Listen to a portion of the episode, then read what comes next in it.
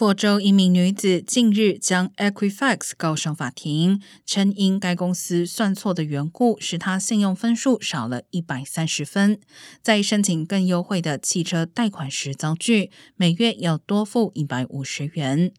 信用评分通常在三百至八百五十分之间，分数越高，申请抵押贷款和汽车贷款时能获得更低的利率。